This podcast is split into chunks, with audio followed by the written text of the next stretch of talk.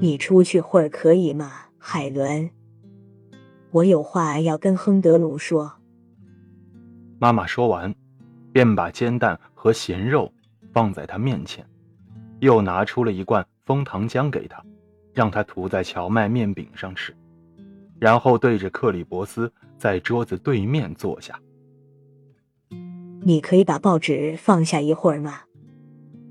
克里伯斯听话的把报纸拿下，折好，放在一边。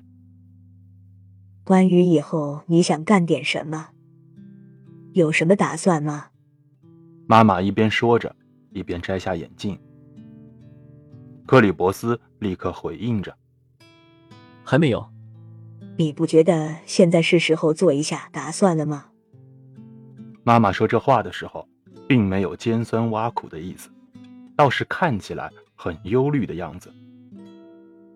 说真的，我还没有想过这件事。妈妈听完克里伯斯的回答，接着说道。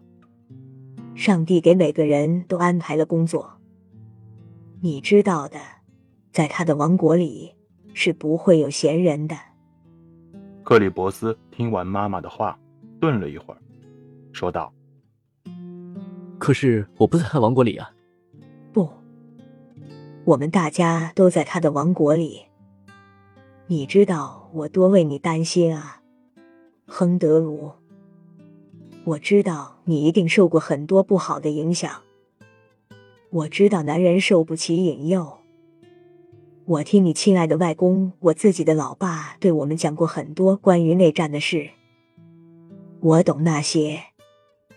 我一直在为你祈祷，我整天都在为你祈祷。